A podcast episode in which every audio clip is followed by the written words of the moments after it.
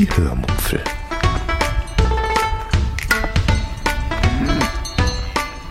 Aus dem Tagebuch einer Allgäuerin.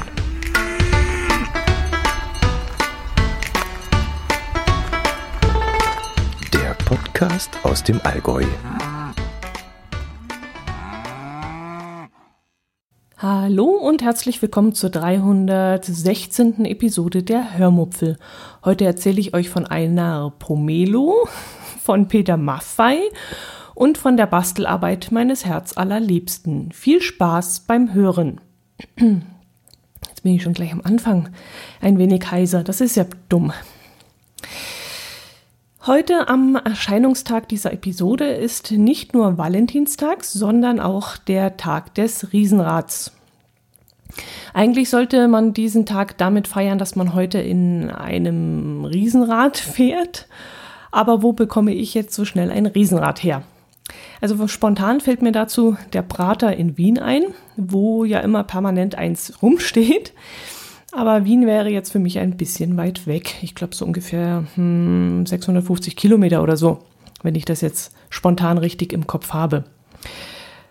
Ich muss sagen, dass ich erst einmal, ähm, erst einmal mit dem Riesenrad gefahren bin und das war auch genau dort, nämlich in Wien. Ich glaube, wenn man Wien besucht, muss man drei Dinge unbedingt machen, nämlich einmal in den Stephansdom gehen. Das gehört irgendwie dazu, womöglich dann noch hoch in den Turm steigen eine Sachertorte essen, finde ich, und einmal mit dem Riesenrad auf dem Prater gefahren sein. Mm, ersatzweise zum Riesenradfahren könnte man dann vielleicht auch eine Fiakerfahrt machen, aber das war mir damals entschieden zu teuer und deswegen haben wir gesagt, nee, dann lieber Riesenrad. Außerdem tun mir ehrlich gesagt die armen Pferde leid, die da bei Wind und Wetter und äh, bei der Sommerhitze auf diesen Pflastersteinen durch diese hektische Stadt, durch diesen hektischen Wiener Verkehr laufen müssen.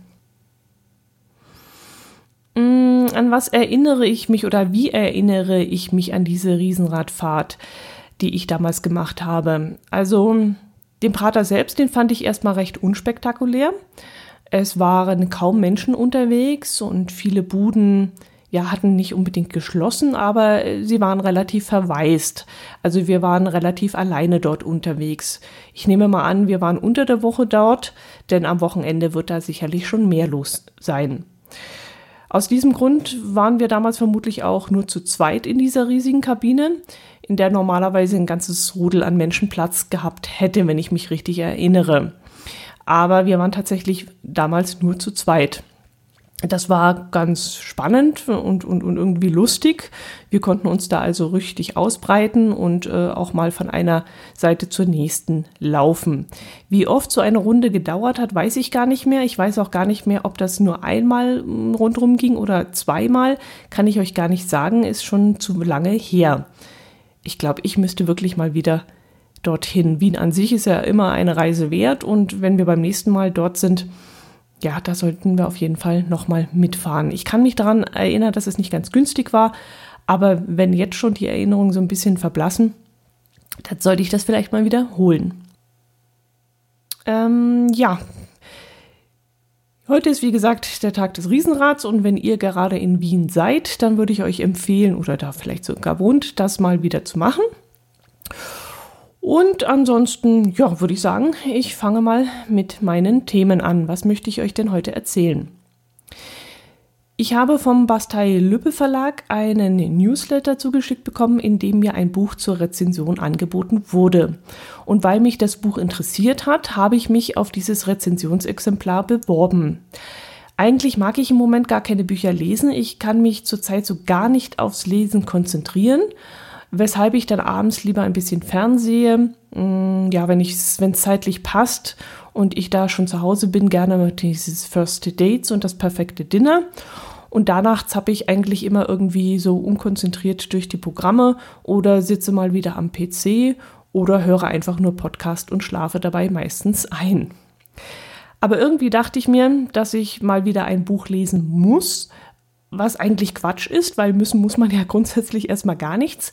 Aber naja, irgendwie fehlt einem doch etwas im Leben, wenn man keine Bücher liest. Und äh, so wie man immer sagt, ein Leben ohne Hund ist möglich, aber nutzlos. Oder wie hieß das? Mit dem Mops war es, glaube ich. Ein Leben ohne Mops ist sinn, äh, möglich, aber sinnlos. So sage ich immer, ein Leben ohne Bücher ist möglich, aber nutzlos. Oder wie dem letzt jemand auf Twitter geschrieben hat und was ich dann auch retweetet habe, weil ich so gut gefunden habe, wer nicht mehr Bücher kauft, als er lesen kann, hat das Prinzip nicht verstanden. Was ich jetzt einfach mal umwandle in wer nicht mehr Bücher im Regal stehen hat, als er lesen kann, der hat das Prinzip nicht verstanden.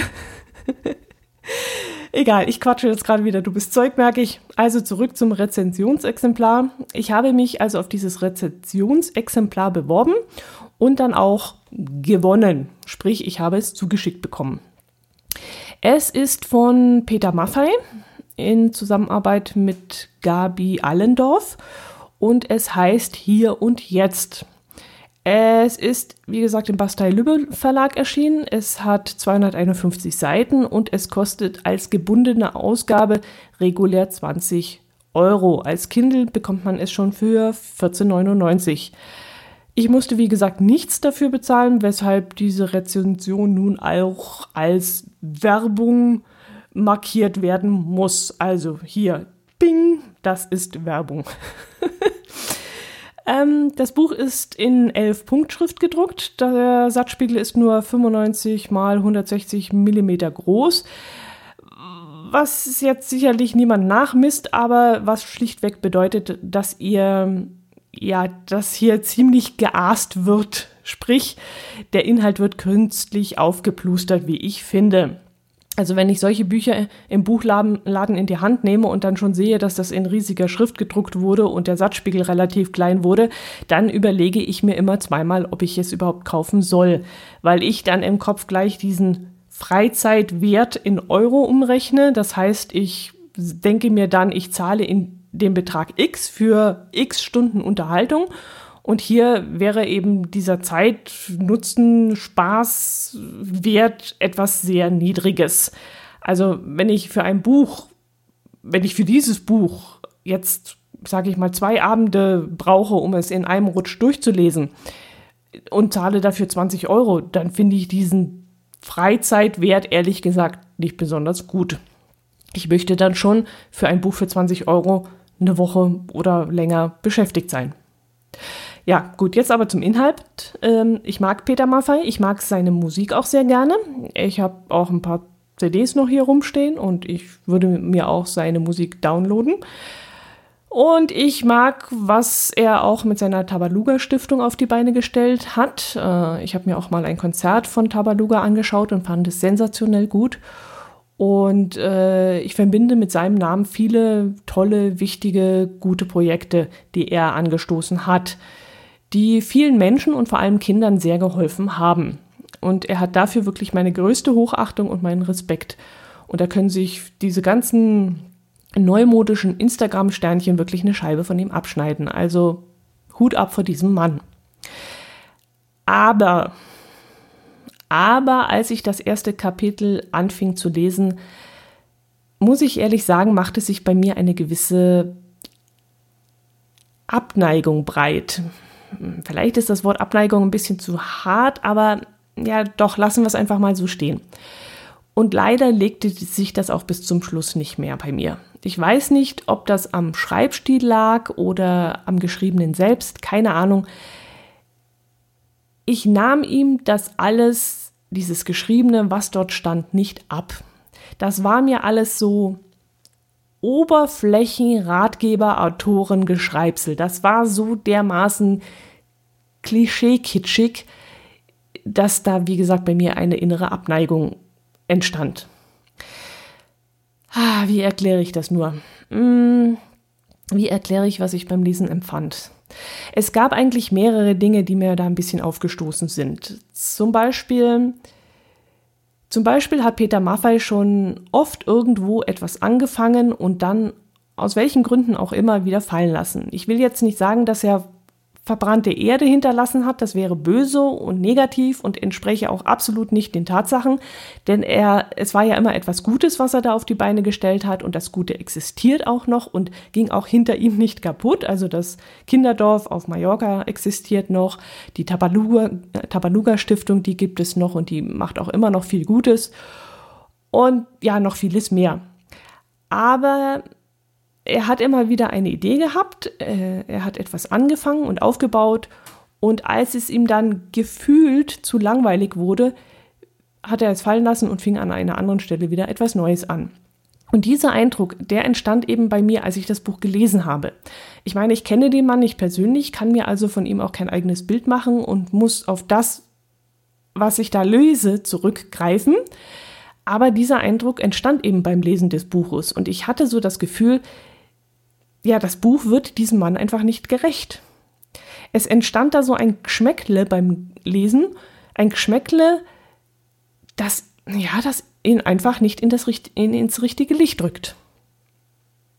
Zum Beispiel auch da, wo er ja geschrieben hat, dass er auf seinem, wie heißt denn der, Titelhof? Titelhof? Heißt der Hof so? Der, der, den er da betreibt zwischen Ammersee und Starnberger See, glaube ich, dass er dort auch Bio Bisonfleisch und Biogemüse verkaufen lässt und dass das dort jeder kaufen kann. Jeder. Und es sollte auch jeder kaufen. Es sollte jeder Biofleisch kaufen und das gute Bisonfleisch kaufen und das gute Biogemüse kaufen. Und da dachte ich dann einen kurzen Moment, oh je, der liebe Herr Star, der hat da leicht zu reden. Er kann sich dieses Bisonfleisch ja und dieses frische Gemüse leisten und glaubt jetzt allen Ernstes, das könne jeder in diesem Land. Glaubt er jetzt echt, dass Oma Lieschen mit ihrer Sozialrente bei ihm in seinem Ökolandbauhof Biogemüse kaufen kann? Glaubt er das jetzt wirklich? Nein, ich glaube, das glaubt er nicht, aber es kam eben so rüber in diesem Buch. Oder ein anderes Mal schoss es mir dann durch den Kopf, boah, da gab es wohl im Vorfeld des Buches wohl so eine Art Brainstorming mit all seinen Mitarbeitern, in dem jeder so seine Wörter zum Thema wie können wir umweltbewusster leben einwerfen durfte. Und um diese Worte herum wurde dann ja so allgemein gängiges, politisch korrektes, ja, ja so Lehren aufgebaut, in, in denen sich dann alle Leser irgendwie, irgendwo, irgendwann wiederfinden können. Also das klang mir zu sehr nach Marketing-Sprech, ehrlich gesagt. Hat dann auch geklappt, bei mir jedenfalls, denn im fünften Kapitel hat er etwas zum Brainstorming-Thema weniger Konsum, mehr Erlebnisse geschrieben, was mich dann enorm getriggert hat. Dort schreibt er nämlich, dass er einen Artikel über Zukunftstrends gelesen hat, in dem stand, dass Menschen künftig Erfahrungen und Erlebnisse einen höheren Wert beimessen werden als Konsum und Eigentum. Und das hat mir ja jetzt wieder richtig gut gefallen. Er fragt dann, wovon wir unseren Kindern und Enkeln irgendwann mal erzählen werden. Also sicherlich nicht davon, dass wir uns im Supermarkt zwischen 15 Orangensäften und 30 Joghurtsorten entscheiden konnten, schreibt er, oder welchen Schnäppchenkauf wir im Onlinehandel gemacht haben, sondern eher davon, meint er, wo wir den schönsten Sonnenuntergang erlebt haben, wo Begegnungen mit besonderen Menschen stattgefunden haben, wo Radtouren besonders toll waren oder wo wir Reisen gemacht haben oder irgendwelche Wildwasser-Rafting-Abenteuern. Und da, als er das geschrieben hat, da hat er mich gehabt. Das ist ja genau das, wo man mich abholen kann. Also Erlebnisse kann einem ja keiner nehmen, kein, also Schmuck, Schuhe, Designerkleidung, das, das ist irgendwann nichtig und weg und das kann ich nicht mitnehmen und überhaupt. Aber was mir Reisen und Radtouren und Wanderungen und ein Blick übers Meer oder von, von irgendeinem Berggipfel herunter geben, das ist doch wirklich was Besonderes. Oder die Begegnungen mit besonderen Menschen ist doch tausendmal wertvoller als jedes Markenprodukt, das mir von irgendeiner Werbung angepriesen wird. Und genau in diese Kerbe stößt er eben an einer Stelle auch, auch. Und da dachte ich mir dann, ja, als ich das gelesen habe, dachte ich mir nicht etwa, boah, da hat er recht, was für ein kluger Mensch und was für eine tolle Einstellung und wie vernünftig und genau so muss man das sehen, so muss man leben, sondern ich dachte in diesem Moment ganz nüchtern, gutes Autorenteam, gut gebrainstormt, ihr haut da genau in diese Besser Leben Ratgeberkerbe und damit habt ihr sogar mich abgeholt. Also versteht mich jetzt bitte nicht falsch, es ist alles richtig, was in diesem Buch steht, was er da reingeschrieben hat. Und es steht, ja, es steht wirklich viel Richtiges und viel Gutes drin, aber ich nahm ihm das alles nicht ab. Für mich war das alles zu viel Klischees bedienen, ähm, zu viel, boah, da hat jemand fremd geschrieben. Es sind dann auch ein paar Bilder in dem Buch drin, und auch die waren eher alle so klischeehaft. Da steht Peter Maffei zum Beispiel zwischen Tomatensträuchern und hält so demonstrativ grüne, unreife Tomaten in der Hand. Und da fragte ich mich dann echt, was will er damit? Will er die pflücken? Will er sie streicheln? Grüne Tomaten? Äh, warum hat der Fotograf ein so dermaßen kitschiges Bild gestellt und den Peter Maffei da in diese Tomaten positioniert? Wer soll ihm das abnehmen? Oder wer um Himmels Willen kam auf die Idee, ihm dann zu sagen, er soll sich mal da mitten ins Frühbeet hocken und mit einer Hake neben dem Blattsalat in der top gepflegten Erde haken. Oder auch auf dem Umschlag, da lehnt Peter Maffei lässig an einem Holzstadel und hat ganz cool in, seiner, in seinem Rocker-Outfit, in Anführungszeichen, je drei Hühnereier in den beiden, in den beiden Händen. Und da habe ich mir auch gedacht, what? Was ist das für eine was ist das für ein unnatürliches Bild? Ja, ich habe dann gelesen, dass es auch ein Hörbuch gibt, was Peter Maffei persönlich eingesprochen haben soll. Und vielleicht wäre das besser für mich gewesen, das anzuhören, weil ich einfach mal davon ausgehe, dass seine Ausstrahlung und seine Wirkung, die er auf mich hat, wenn ich ihn irgendwo sehe oder höre, dann ganz anders auf mich gewirkt hätte. Also das Geschriebene, um es nochmal zusammenzufassen, passt einfach nicht zu ihm. Und das ist jetzt wirklich meine ganz persönliche Meinung. Ich finde einfach, da hat man das Gefühl, das sind nicht seine Worte und seine Gedanken. Ihr sollt natürlich eure eigene Meinung darüber bilden. Also ich will euch da jetzt nicht zu negativ beeinflussen. Vielleicht nehmt ihr das Gelesene ganz anders auf als ich, viel positiver.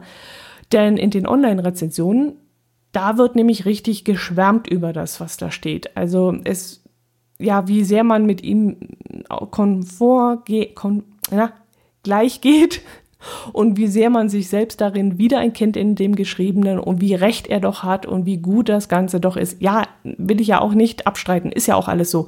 Aber wie gesagt, es war bei mir zu sehr klischeehaft und einfach nur gut gebrainstormt. naja, egal. Äh, lassen wir das Thema. Lest es euch lieber selber durch, bildet eure eigene Meinung das muss jetzt nicht stimmen, was ich hier gesagt habe. Es war mein ganz persönlicher Eindruck und vielleicht seht ihr das ganz anders. Ja, das war's zu diesem Thema. Jetzt kann ich äh, eigentlich schlecht von der Pomelo anfangen, denn die ist ja alles andere als regional gekauft, wie da in diesem Buch propagiert wird. Ja, ähm, aber ich bekenne mich jetzt ehrlich gesagt einfach mal schuldig und mache es dann auch kurz. Ich wollte mal wieder eine Pomelo essen, weil ich einfach Bock drauf hatte. Also Grapefruit mag ich ja gar nicht, Pomelo schon. Habe ich damals mal als junges Mädchen äh, zum ersten Mal in Thailand gegessen und fand sie damals so dermaßen geil, dass ich sie dann jeden Tag zum Frühstück während des Urlaubs gegessen habe, und zwar immer eine ganze Frucht. Und wer die Frucht, Früchte kennt, der weiß, das ist jetzt nicht unbedingt so eine kleine Mandarine oder Orange, das sind schon recht große Früchte, wirklich so groß wie Grapefruit. Gut, aber in Thailand damals, da hat sie mir auch wirklich richtig gut geschmeckt. Die äh, wurden da eben nicht grün geerntet, sondern eben vollreif von der, vom Baum gepflückt da und vom Busch. Und bei uns in Deutschland werden sie eben grün geerntet, nicht bei uns in Deutschland. Sie werden früh grün geerntet und dann nach Deutschland geflogen und dort eben künstlich nachgereift. Und das kann man mit diesen Früchten einfach nicht machen. Mit eigens dafür gezüchteten Bananen mag das vielleicht irgendwie gehen, auch wenn die normalen Bananen vor Ort natürlich wesentlich besser schmecken. Jeder, der das mal auf Teneriffa probiert hat oder äh, diese kleinen Bananen äh, auch in Thailand, der weiß das, aber mit Bananen kann man das noch relativ gut bewerkstelligen, dass das auch bei uns schmeckt. Mit Pomelo eben nicht. Und das Schlimme ist, die Pomelo, die ich jetzt zum Beispiel wieder bei Rewe mal gekauft habe, weil sie mich einfach tierisch angemacht hat, weil ich, ach, einen riesen Hieber drauf hatte, war einfach nur furztrocken. Da war kein Tropfen Fruchtsaft mehr drin. Also geschmacklich will ich jetzt noch gar nicht mal was sagen, aber sie war furztrocken. Und dafür, ja, habe ich irgendwas um die drei Euro zum Fenster rausgeschmissen. Also es war einfach nur widerlich. Und deswegen die Memo an mich, kaufe nie wieder Pomelo. Kapier das endlich. Du, du musst darauf verzichten, das schmeckt, das schmeckt hier in Deutschland einfach nicht. Das ist eklig. Äh, okay. Zwei Aufregerthemen hintereinander. Kann ich euch noch irgendwas Lustiges oder Schönes erzählen? Hm. Eigentlich wollte ich euch ja noch von der Bastelei meines Herz allerliebsten erzählen. Äh, ja, das ist auch was Nettes und was Schönes. Gut, mache ich das.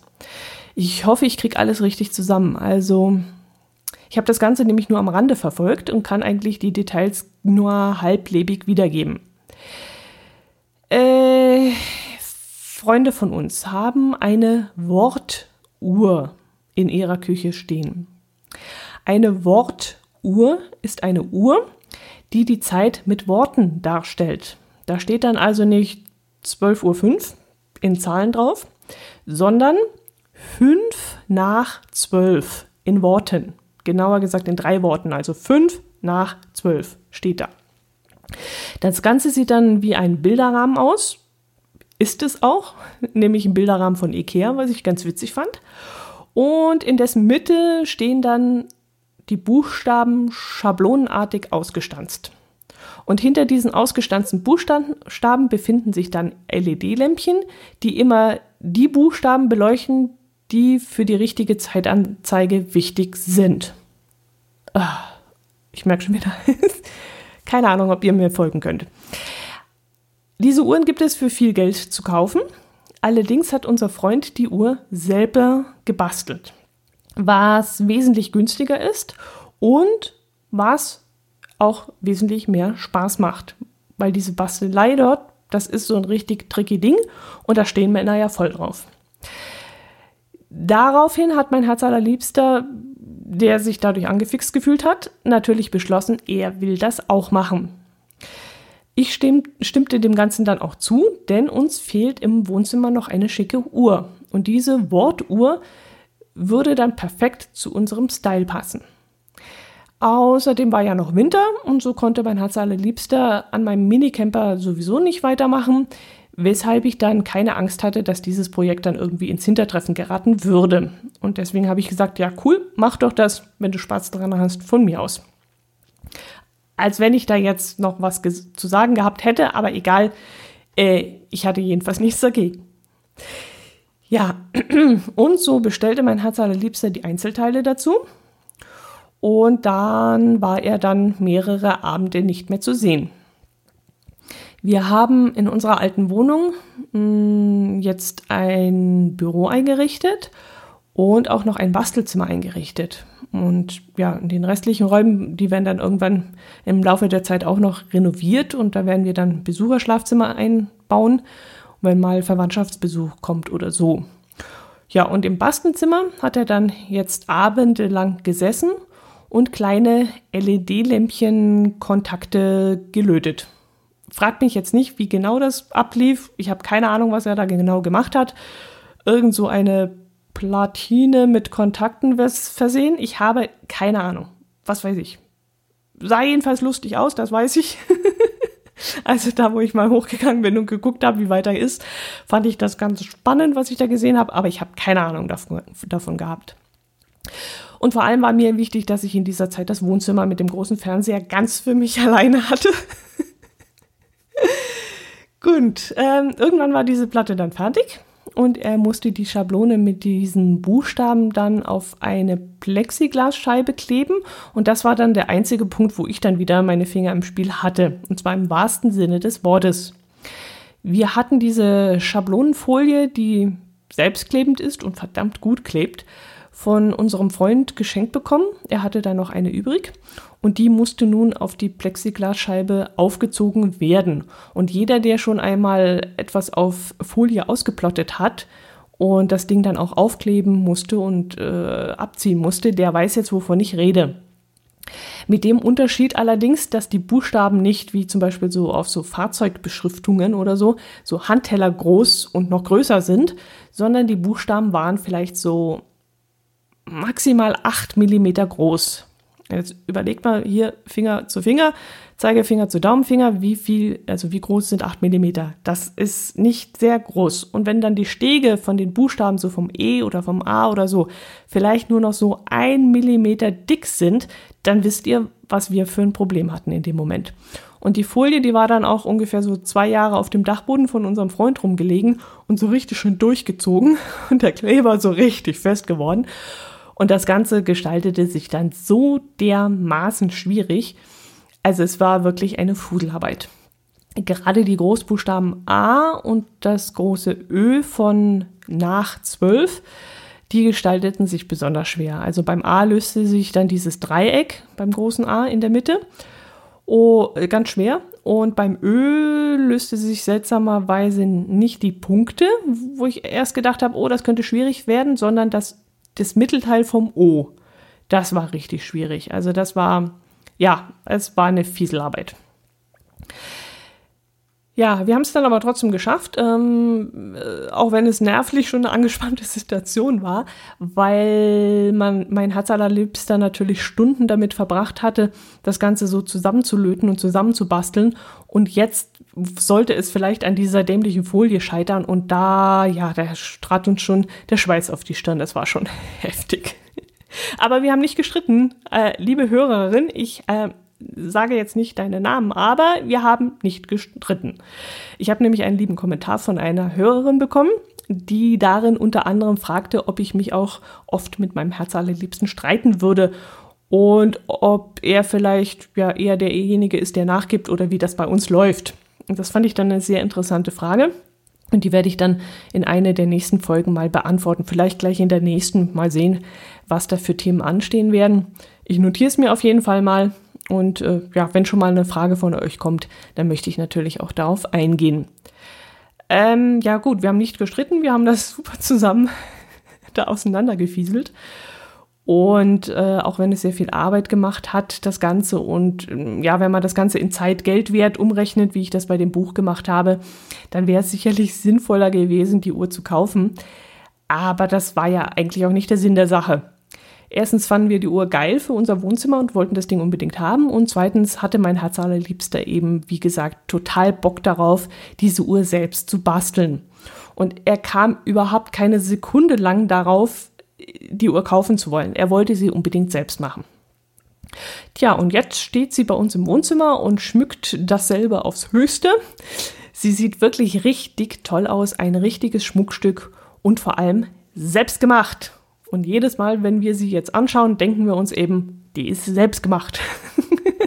da hat mein Herz allerliebster viele Stunden rein investiert und ich durfte auch noch ein bisschen mitfieseln. ich verlinke euch mal die äh, Uhr in den Shownotes, wo mein Herz allerliebster dieses Bastelset gekauft hat. Die Buchstabenfolie, die kann ich glaube nicht verlinken, denn die hat er ja, wie gesagt, von einem Kumpel bekommen. Und da müsstet ihr dann selber mal nachschauen. Die gibt es nämlich in verschiedenen Sprachen und Dialekten.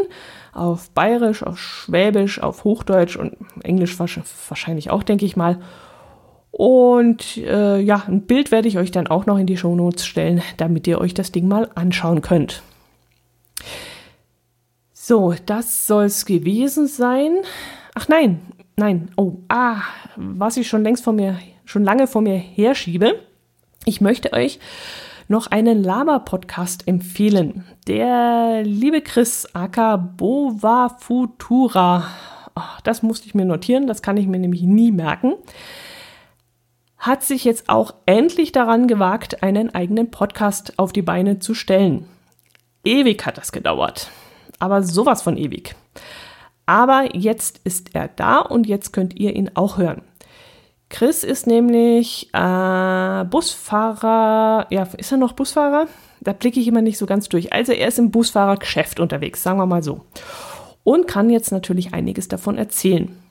Er ist außerdem von Berlin nach Luxemburg, von Luxemburg wieder zurück nach Berlin und wieder nach Luxemburg gezogen, was zusätzlich für reichlich Erzählstoff sorgt. Außerdem hat er eine sehr angenehme Stimme und eine sehr angenehme Art zu sprechen, was dann allerdings bei mir zu Problemen führt, denn ich höre ja neuerdings gerne abends vor dem Einschlafen, die Betonung liegt auf vor, Podcast. Und das funktioniert mit dem lieben Chris mal so gar nicht. Ich habe meinen Podcatcher inzwischen schon bei seinen Episoden so eingestellt, dass sie nach dem Abspielen nicht gelöscht werden, weil ich nämlich immer dabei einschlafe.